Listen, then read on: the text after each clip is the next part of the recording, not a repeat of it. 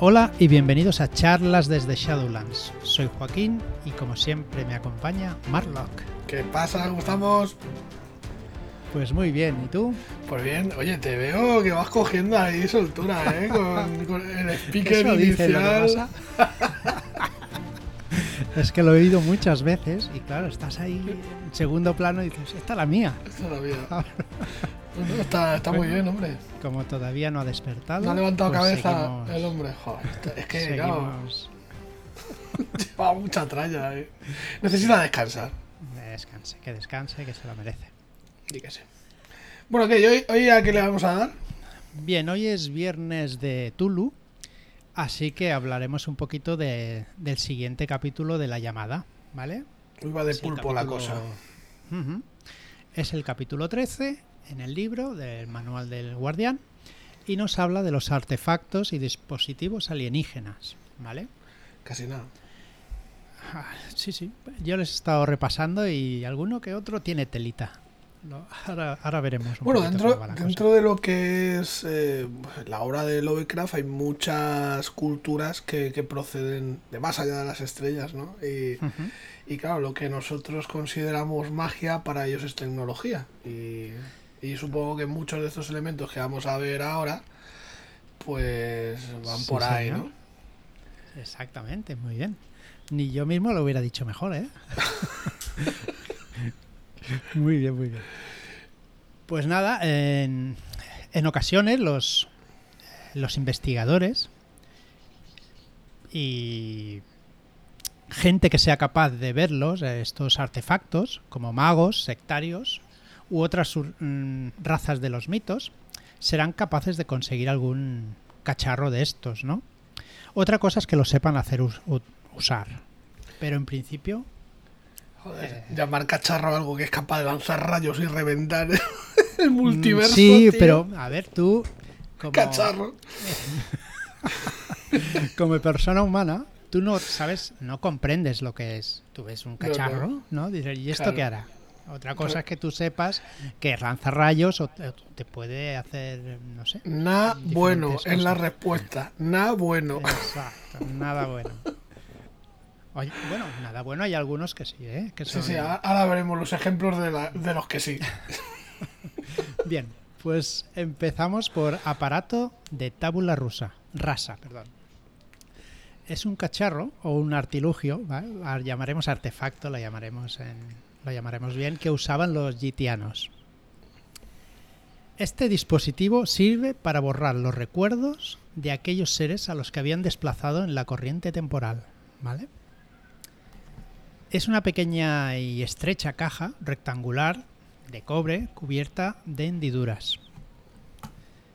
De un lado sacarán cinco tubos con terminaciones en agujas de unos 2 centímetros y medio de largo que clavaremos en la cabeza de la víctima. Intentaremos hacerlo durante cinco asaltos como mínimo. Después, cuando activemos eh, el aparato, esta víctima quedará paralizada y deberá superar una tirada de poder en cada salto para intentar evitar eh, que sigan.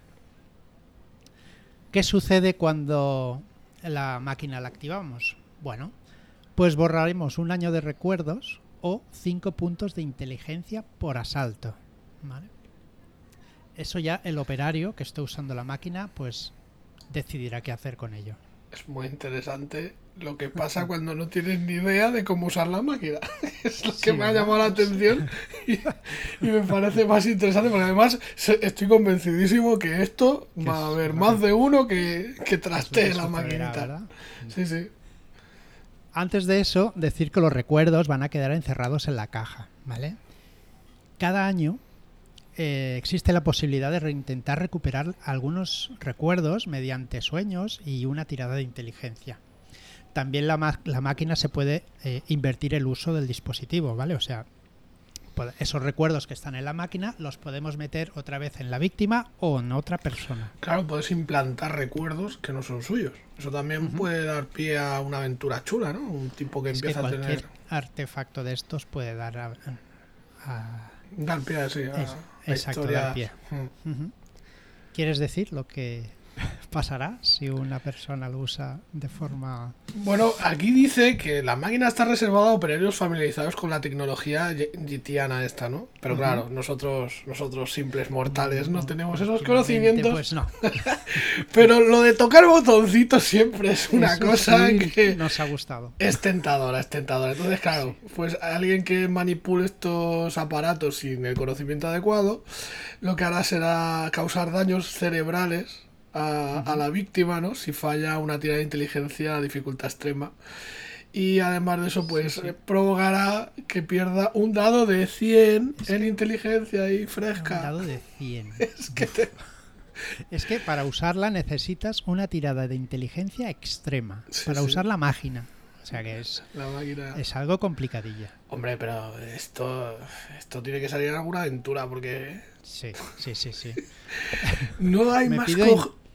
yo me pido intentar usar la máquina. ¿eh? No, no, no, pero hoy, yo, yo creo que esto, un uso chulo podría ser, por ejemplo, que eh, los jugadores descubren que la información vital para acabar con el plan maquiavélico y tal está metido en uno de esos contenedores y oh. alguien tiene que prestarse voluntario para volcar la información dentro de, la persona, del sujeto, para recuperar esa información que estaba perdida. Y, se está jugando un dado de inteligencia casi nada, ¿sabes? Es como la, ruleta rusa. más corta, ¿no? Claro, ¿a quién le ha tocado? a Frank, que está durmiendo. Sí, básicamente. Bien. Pues muy interesante. Pues ves cómo sí queda pie a. sí, sí, claro. Bueno, aventura no, pero situación. Bueno, una, situación divertida puede, puede darla, ¿eh? Ya solamente con el nerviosismo. aventura también, porque primero hay que encontrar esa caja. sí, sí, bueno, claro. Imagino que un inicio, bueno, descubrir que hay un mal que está a punto de acabar con la humanidad o con, no sé, con algo, está a punto de, un gran mal va a aparecer y, la, y, bueno, empiezan a descubrir ahí. Ya está. Se empieza la aventura en media res, justo en la escena que estamos decidiendo quién va a ser el, el, que se le metan las, las, agujas y cuando se saca la sí sí cuando se saca la, pajita ahí se corta sin saber y se empieza la aventura en busca de la caja. Ostras, eso, esto, esto, daba mucho. Venga, vamos con la ya, ¿eh? A ver cómo, a ver cómo enlazamos el, siguiente trasto gitiano de esto. Ahora le llamas trasto bueno, es que cachivache, no sé cómo llamarlo. Venga, que le estamos quitando el glamour al pobre Tulu. Eh, venga. El siguiente es el arma lanzarrayos. También lo usaban los gitianos, ¿vale? Eh, también se les llama la gran raza, ¿vale? Eh, pues la creó este arma después de llegar a la Tierra, allá por la prehistoria. Se construyó para combatir a los pólipos volantes. Los, pólipos volantes colonizaron la Tierra hace eones de años ya.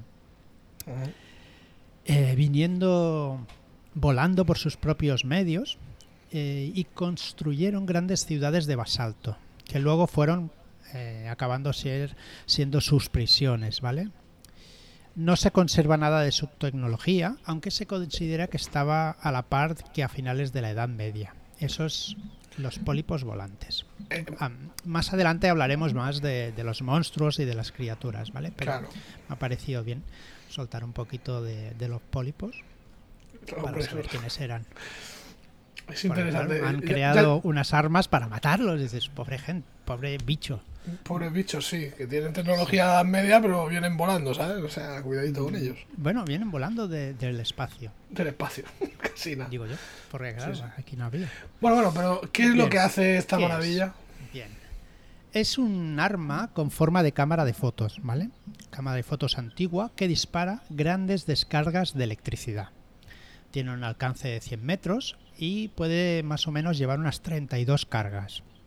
Se tardará un asalto en recargar y hará un dado de 10 puntos de daño al objetivo. También tiene la posibilidad de disparar más de una carga a la vez, pero el arma igual se puede quemar. Depende de la tirada que saques, pues igual se quema. Sabemos que sacar un 100 siempre es muy peligroso al disparar. Qué putada sería que por, por alguien, un científico, perdiese en un traslado una maleta con, con una cámara de fotos. y alguien se dedicara a usarla por ahí. Esto es la continuidad de la aventura, exactamente. Claro, claro. Vale, pues un investigador normal y corriente puede hacerla funcionar con una tirada de inteligencia, ¿vale? Y tendrá una puntuación básica del 10% en disparar, o sea que tampoco le va a salir demasiado bien. Para un 10% es muy poquito. Seguimos con la siguiente con el siguiente artefacto, vale.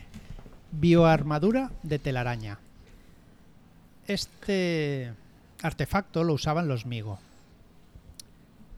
Eh, Ah, los Migo. Se los solían poner ay, estas redes de limo verde luminoso y les proporciona 8 puntos de armadura contra golpes, contra fuego, electricidad y cosas así. Eh, quiere decir que los humanos lo podemos usar, pero sufriremos un punto de daño cuando nos la quitemos, porque nos arrancará pelo y piel. Eh, la bioarmadura se irá degradando debido a que los humanos no exudamos los nutrientes que necesita para conservarse. Y cada vez que se la ponga un humano perderá un punto de protección. Es decir que también tiene efectos secundarios que el guardián supongo que tendrá que decir- decidir cuando un humano se coloque la, la bioarmadura. Que claro, se- habrá que ponerse, si los demás se cogen la cámara, hay que ponerse esto porque el disparar con un 10% seguro que a alguien le da. a algún compañero, vaya. Esto, esto, sí, bueno, eh, encontrar este tipo de aparatos quizá en- cuando van a visitar, cuando al final descubren que ese científico vive en algún lado y ha descubierto más cachorros y tiene uno de estas armaduras. Tiene un que- almacén lleno de de, cacharros, de eh, cacharros alienígenas. extraños, Exacto. Ostras, es- Está saliendo solo en la Esto, aventura. ¿eh? esto está, vamos, vamos a ver cómo acaba. Venga. Pues no muy bien, ya lo verás. Fue, porque aquí está, El- ojo cuidado que aquí está el científico, ¿eh? Es- sí, aquí, aquí lo tenemos. El cilindro cerebral que usaban los Migo. ¿Vale? ¿Para qué sirve? El cilindro sirve para preservar cerebros extirpados. ¿Vale? Tiene unos centíme- 30 centímetros de alto y de diámetro y tiene tres curiosos enchufes en forma de triángulo isósceles en su parte frontal. En su interior contiene una solución de nutrientes para la conservación del cerebro. El aparato sensorial consta de tres máquinas accesorias, o sea, es un aparato con tres accesorios ya en- y todo, fíjate. Moderno, moderno. Bien, el primero, un brazo elevado con dos lentes iguales en la, far- en la parte frontal. Esto les proporciona visión. Después tiene un contenedor vacío y una caja de resonancia que les proporcionará el oído. Y después tiene una caja con un disco metálico en la parte superior que proporcionará el habla en un tono monótono y metálico. Bien, no está mal. El No, eh, científico. Eh, eh, claro, este podía haber sido, pues ya sabemos que los Migo tienen debilidad por los cerebros, ¿no? Y, y una persona tan ilustre que quiso, quiso, pues a lo mejor acercarse demasiado a estas criaturas, pues Sí, tuvo acabó en un bote. la mala fortuna de acabar en un bote, sí. Vale. Pero mira, descubrió muchas cosas igual, es la, es la que puede dar la pista para llegar a, a ese conocimiento ¿no? Eh, oculto en la primera de las máquinas que hemos visto, lo del aparato de tabula rasa. Pues Quizá, totalmente. quizá él pueda dar la tenga conocimientos acerca de ella. Decir que mientras el cerebro esté metido en el bote y, es- y esté sin las maquinitas eh, exteriores, ¿no? Estará en un letargo febril plagado de sueños extraños y alucinaciones. Por cada mes atrapado en el cilindro tendrá que hacer una tirada de inteligencia y, si tiene éxito, recordará dónde está metido y perderá un dado de tres puntos de cordura, que me parece poco, pero bueno. Hombre, me parece muy poco. Sa- que Sabes que estás metido en un bote. en un frasquito. en un madre mía. frasquito. Y- Bueno, Yo creo que te tiene que quedar un dado de tres puntos de cordura directamente. O sea, sí, directamente. Bien. Seguimos con el comunicador temporal, que también lo usaban los gitianos. yo creo que este es el plan B. Plan B. Sí, Vale, claro, es un sandbox entonces. Bien. En ocasiones se suministran estos aparatos a los agentes humanos de los gitianos. Es un dispositivo de unos 30 centímetros de alto, de bronce, con grabados intrincados. Y en su parte superior se coloca una joya roja, que está sincronizada, sintonizada con un gitiano en concreto. Cuando encendamos la máquina, eh, la, la gema roja se iluminará y al cabo de unos minutos nos pondrá en comunicación con el, con el gitiano sintonizado Vamos, que esto es un walkie-talkie toda la vida. de toda la vida. Pero un poquito más avanzado porque proyectará un holograma de dicha criatura. ¿Vale? Y se verá lo que sucede en ese momento. Y nos podremos comunicar con él y, bueno, pedirle pues explicaciones de este científico que teníamos por ahí, ¿no? Claro. Eh, es un funcionamiento, tiene un funcionamiento sencillo, con lo cual cualquier investigador pues puede usarlo siempre y cuando toque los botones correctos.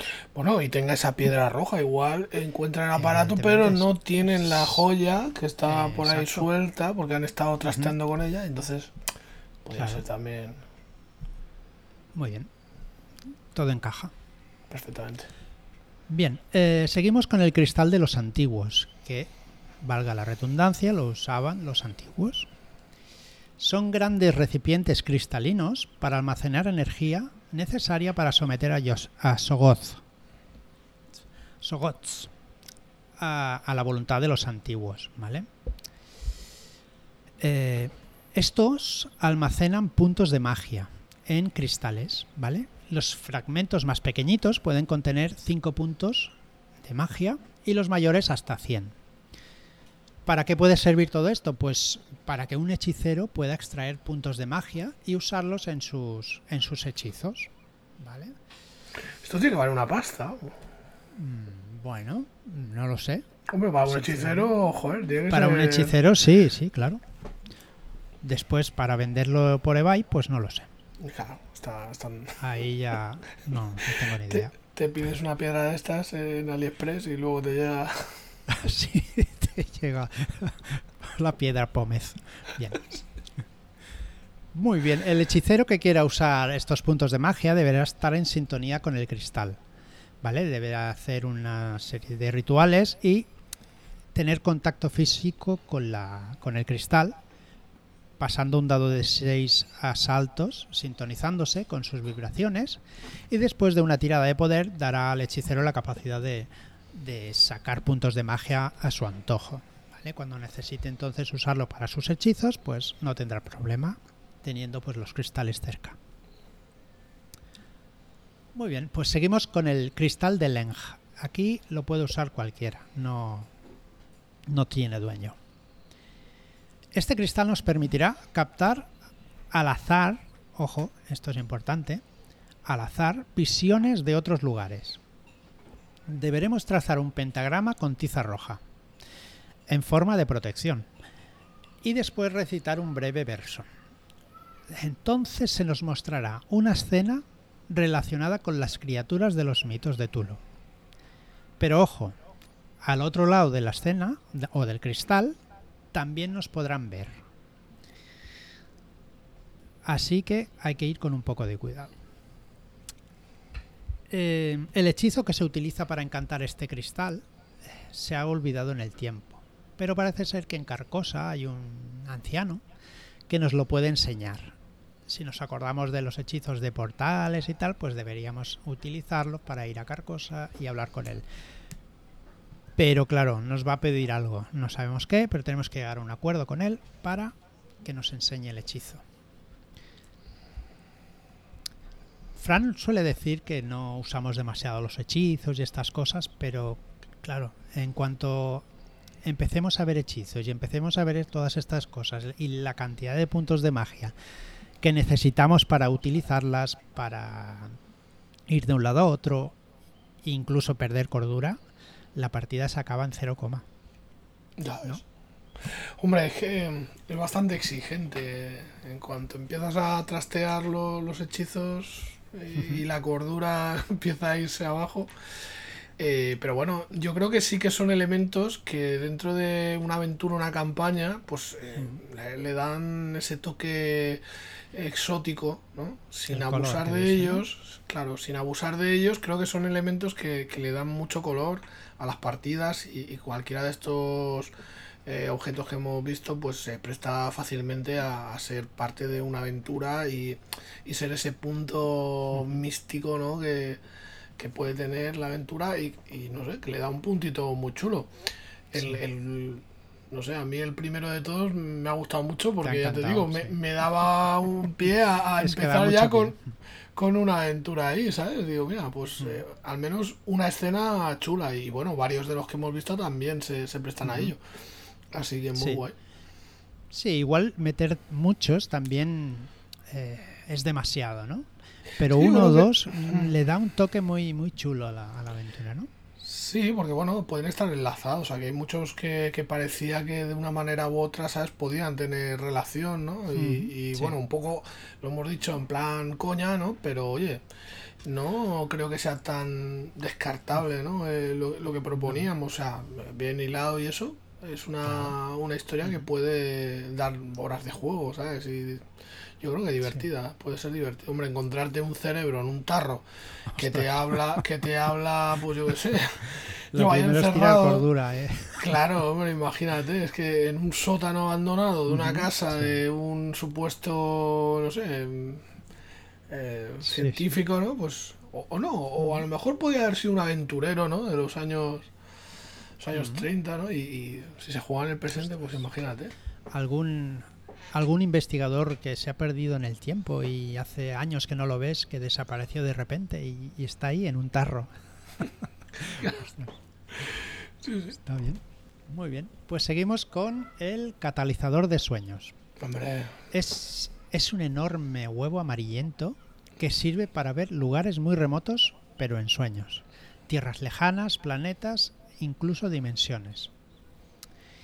Otra posible función es la de traer objetos e incluso criaturas de la Tierra del Sueño, aunque el usuario deberá tener contacto físico con él para poder traerlo. O sea que traer una criatura puede ser un poco peligroso, ¿no? Coger de la mano, venga, vámonos. sí, depende de la criatura, pues igual te has quedado sin mano. Posible. Posiblemente, bien. También existe un vigilante del cristalizador, que es un sirviente de hipnos, que se manifiesta como una medusa translúcida. Así que hay que ser cauto a la hora de usar el, aparato. ¿vale? Que igual, aparte de las criaturas de los sueños, pues este buen vigilante igual no nos deja hacer lo que queramos. Seguimos con el cubo de éxtasis que utilizaban los gitianos. Este me ha parecido muy interesante ¿eh? también. Es que los gitianos estos lo montaban muy bien, ¿eh? Sí, a ver, los gitianos son los que tienen la mejor, la, no, mejor no, la tecnología más avanzada de, todas las criaturas de los mitos de Tulu, ¿vale? Lo que pasa es que no les gusta usarla demasiado por su forma de ser y tal, no les acaba de convencer el uso, pero son los que más avanzados están. Bueno, a lo mejor una, tienen, no sé, barreras morales que no quieren traspasar. Aunque tengan el conocimiento, no quieren. No quieren pasar de X barreras, ¿vale? Pues el cubo de éxtasis, éxtasis eh, es un aparato que ralentiza el paso del tiempo. La proporción es de un segundo en el interior por cada mil años en el exterior. Madre mía, chaval. Los cubos más pequeños se utilizaban para almacenar libros en la ciudad de Pnakotus. Pnatkotus. Eh, los cubos más grandes de mayor tamaño se utilizaban para enviar gitianos al futuro. Vale, pues Pnakotus es una ciudad que la gran raza construyó hace un millón de años en el desierto de, de Australia, ¿vale? Los eruditos en el tema traducen el nombre de la ciudad como ciudad de los archivos y se cree que es un inmenso depósito de conocimiento. Así que Mira, encontrar la ciudad es donde eh, encontraremos igual la caja. Mm, claro. Es un buen lugar. Claro, ahí están almacenadas las, las informaciones, ¿no? La información. La información de, de- de todo. De la- porque, Claro. Es que si metes algo en una caja un segundo y pasan al fuera mil años, ostras, imagínate. Claro, metes la mano y sacas huesos, ¿no? Qué huesos, un mil años. Bueno, ya en polvo, sacas- sacas no sacas nada, Polvo. tío. Estoy cuidado donde metes la mano, eso. Bueno, no, la mano no, es, es, es al revés. Saldrá la mano perfecta y tú te convertirás en polvo. ¿No? Bueno, Es complicado meter algo ahí. Bien. También tendremos que usar una pajita para ver quién mete el libro en la caja. Muy bien. Seguimos ya y por último eh, la- con la, droga, nos vamos, venga. droga plutónica. Vale. Muy bien. Eh, esta droga es capaz de enviar la mente del consumidor hacia el pasado. Un pasado tan remoto que podrá encontrarse pues con perros de tíndalos, entidades capaces de moverse por los ángulos de la corriente temporal. Los perros estos pues se van moviendo por los por el tiempo. Son un clásico los perros estos. Yo, sí. la verdad es que aparecen en muchísimas de las aventuras que, que he jugado y eso, y, y son bastante recurrentes porque es que dan un bastante mal rollo. Esto de Sí. aparecer de cualquier esquina y son burracos, burracos. Pues sí, la verdad que dan miedito. Vale, ¿qué sucede si consumimos droga de esta? Supone hacer una tirada de cordura y perder un dado de 8. Aparte de perder la cantidad que suponga ver eh, en su viaje alguna entidad de los mitos, ¿vale? Y también su consumo eh, proporciona un dado de 6 puntos de mitos de Tulu. ¿Vale? Si no sabíais cómo ganar puntos en los mitos de Tulu, Pues, pues a la, la droga eh, plutoniana. Le damos a la droga esta que nos hará ver la historia del universo y del planeta. O sea, de cómo se creó más o menos todo. Con lo cual, pues un dadito de 6 en puntos de mitos de Tulu para la saca. Y, y una cosa, ¿esta droga plutónica se especifica de dónde sale o cómo se consigue? Porque En- no, en principio no, en el libro no nos lo pone, al menos de momento, que yo haya llegado al, al- a la zona donde, donde lo ponga. Claro, igual esto lo más adelante, es- pues igual algún monstruo, alguna criatura segrega algo que Exacto, exacto. inyectándonoslo eh, o me parece que hay que hacen pastillas y polvos y cositas así para tomárnosla, con lo cual no habrá no sé todavía cómo se hace. Vale, vale. Bueno, Lo veremos. Era mera curiosidad, ¿no? Porque, claro, esto Mm, Ya. Es que la aventura avanza, ¿no? avanza, avanza, claro. Ya Te he con visto, drogas te he in- visto, de claro. por medio. Bueno. Pues listo.